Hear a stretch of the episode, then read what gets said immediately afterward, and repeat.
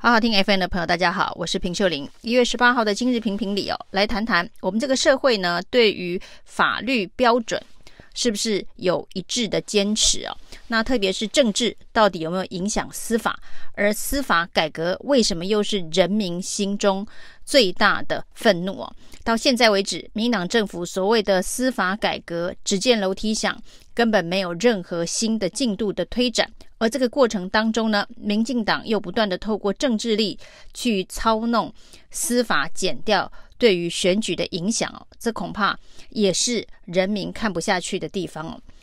整个中二的补选的选举过程当中哦，那民进党拼命的追打严家的各式各样的违建呢，那不管是从这个招待所到黄昏市场的摊商，或者是到这个庄园的豪宅等等啊，那我们可以看到呢，这是。民进党在打这场选战当中的重要的政治诉求，那其中呢，有不少的这一个司法减调的配合，包括了这个国有财产署带着大批人马。去勘察所谓的严家豪宅，这都是发生在选举过程当中的事情哦。那在选举结束之后呢，现在台中市政府开始启动一些违建的这个拆除查查等等哦，包括了八一七招待所要求七天内主动拆除哦，因为之前的这个拆除的进度过于缓慢，只占了百分之五十哦。那另外黄昏市场的这个摊商经过了勘察之后呢，发现的确比当时所申请的建照。这个面积大了很多，于是呢，十四天之内要拆除，这当然都是这一个政府公权力必须执行的一个程序与过程哦。但是其实这当中哦，当然有一些包括了黄昏市长的摊商，这算是一个基层百姓摆摊比较呃辛苦的这个基层百姓。的一个谋生营营运的场所，那这个的拆除的急迫性啊，有没有像选举这么急迫？这的确是在这个情理法之中可以讨论的。那是不是要因为选举的关系，以至于呢要求要火速拆除这些呢基层民众维生的这个摊位啊？那显然呢，这个民进党的这个政治里头哦，对于这个其他层面的这个考虑都不会比。政治的追杀、政治的追打更重要。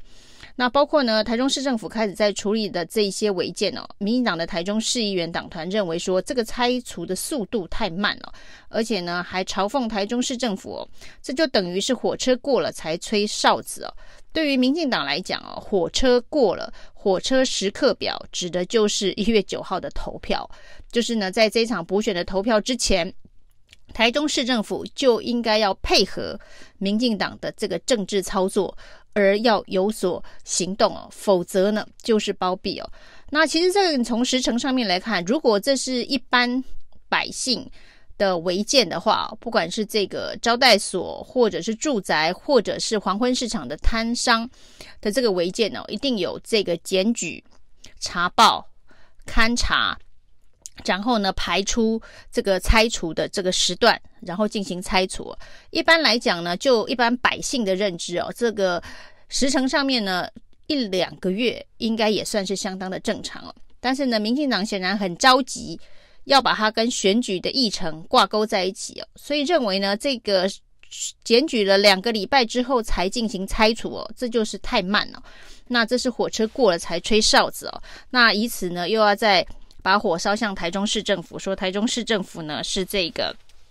呃，严家的秘书啊，等等啊，包庇严家。那如果在这场选举之后呢，台中市政府没有进一步的这个违建处理的的态度的话，也许呢这样子的一个指控合理。但是呢，在台中市政府根据的违建拆除的程序标准的 SOP 来进行，什么时间点该查报，什么时间点该检举，那时间呢？落在检举后的两个多礼拜去进行，呃，要求拆除的通报，这时间上应该是一个叫做正常的时间程序哦。不，民进党就会说，呃，这是一个配合选举的议程哦。到底是在民进党举报了违建的隔天就去拆除，这比较配合选举的造势议程哦，还是呢，等到这一个时间，根据原本一般处理违建的程序照。SOP 去拆除比较符合这个不会被政治影响的相关的程序哦。那难道是要像这一个选举期间，呃，检察官大军出动去查里长李明吃炒米粉的这样子的一个行动，这才叫做呃火车在火车过了之前吹哨子吗？或者是国有财产局在选举期间带着大批人马说要去这一个勘察现场，这才是呃配这配合选举作秀，这才是正常的司法动作嘛？那到底哪一个才正常啊？其实呢，我们可以看到在，呃台湾这个泛政治化的社会里头，那核心诊所在前一阵子呢被这个司法检调大规模的搜查。那原因呢是这一个保险公司啊检举说呢，核心开了很多的假的诊断证明哦，让剖腹产的产妇可以诈领保险费。那在整个事件的搜索约谈之后呢，这个核心的执行长。林思宏是五百万交保，显然是有重大的嫌疑。那这个事情呢，呃，林思宏交保之后，居然说他是被柯文哲秋后算账哦。那这个说法本身当然是要把事件导引往政治的方向。那一方面呢，柯文哲有办法这个出动减掉人员进行秋后算账嘛？这恐怕是一个非常可笑的指控。那另外这件事情到底跟柯文哲的秋后算账有什么样子的关系哦？但是呢，当核心把柯文哲抬出来之后，导向了一个政治的因素来进行灭火。我们可以看到呢，整个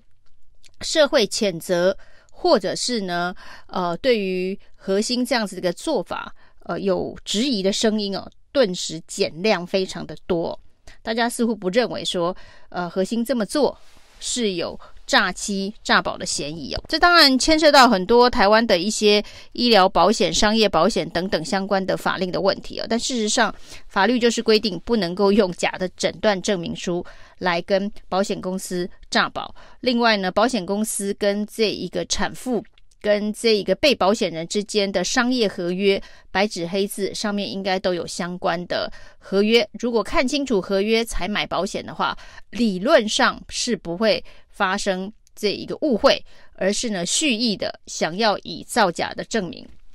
来这一个诈领保险金的可能性啊。这中间当然有人提到是保险业务员从中去让家属向医师来施压，那医师会被施压的原因是因为呃希望他的这个业务能够蒸蒸日上。那当然各自有各自的利益上面的需求，只是这中间呢。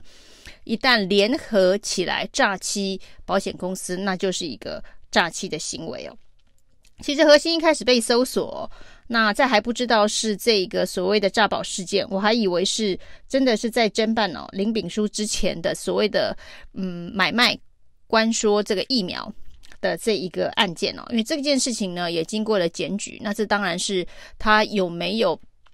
透过对价的方式哦，呃。打让一些这个有钱人打特权疫苗，那这件事情特权疫苗事情还没有调查，显然并没有进入一个调查程序哦。倒是这个呃剖腹产诈保事件已经先炸锅被调查，而且看起来是犯罪嫌疑相当的重大。那这个社会上面对于像核心这样子的一个诈保诈欺事件的谴责力道，跟所谓的违建。的这一个谴责力道其实是蛮不符合比例的，所以呢，对于这个道德法律标准的要求，跟政治跟颜色难道会有关系吗？这个是我们这个社会是不是有失天平失衡的一个问题哦？包括了这一个最近在侦办疫苗厂商的内线交易哦，东洋、联雅都被。这个侦办了内线交易，但是大家认为呢，这个疑点最多的高端哦，到目前呢倒是完全没有进入增资案的调查。那我们这个社会是不是所有的事情都跟颜色、都跟政治配合有高度的相关哦？这恐怕会是台湾社会一个蛮大的一个危机。以上是今天的评评理，谢谢收听。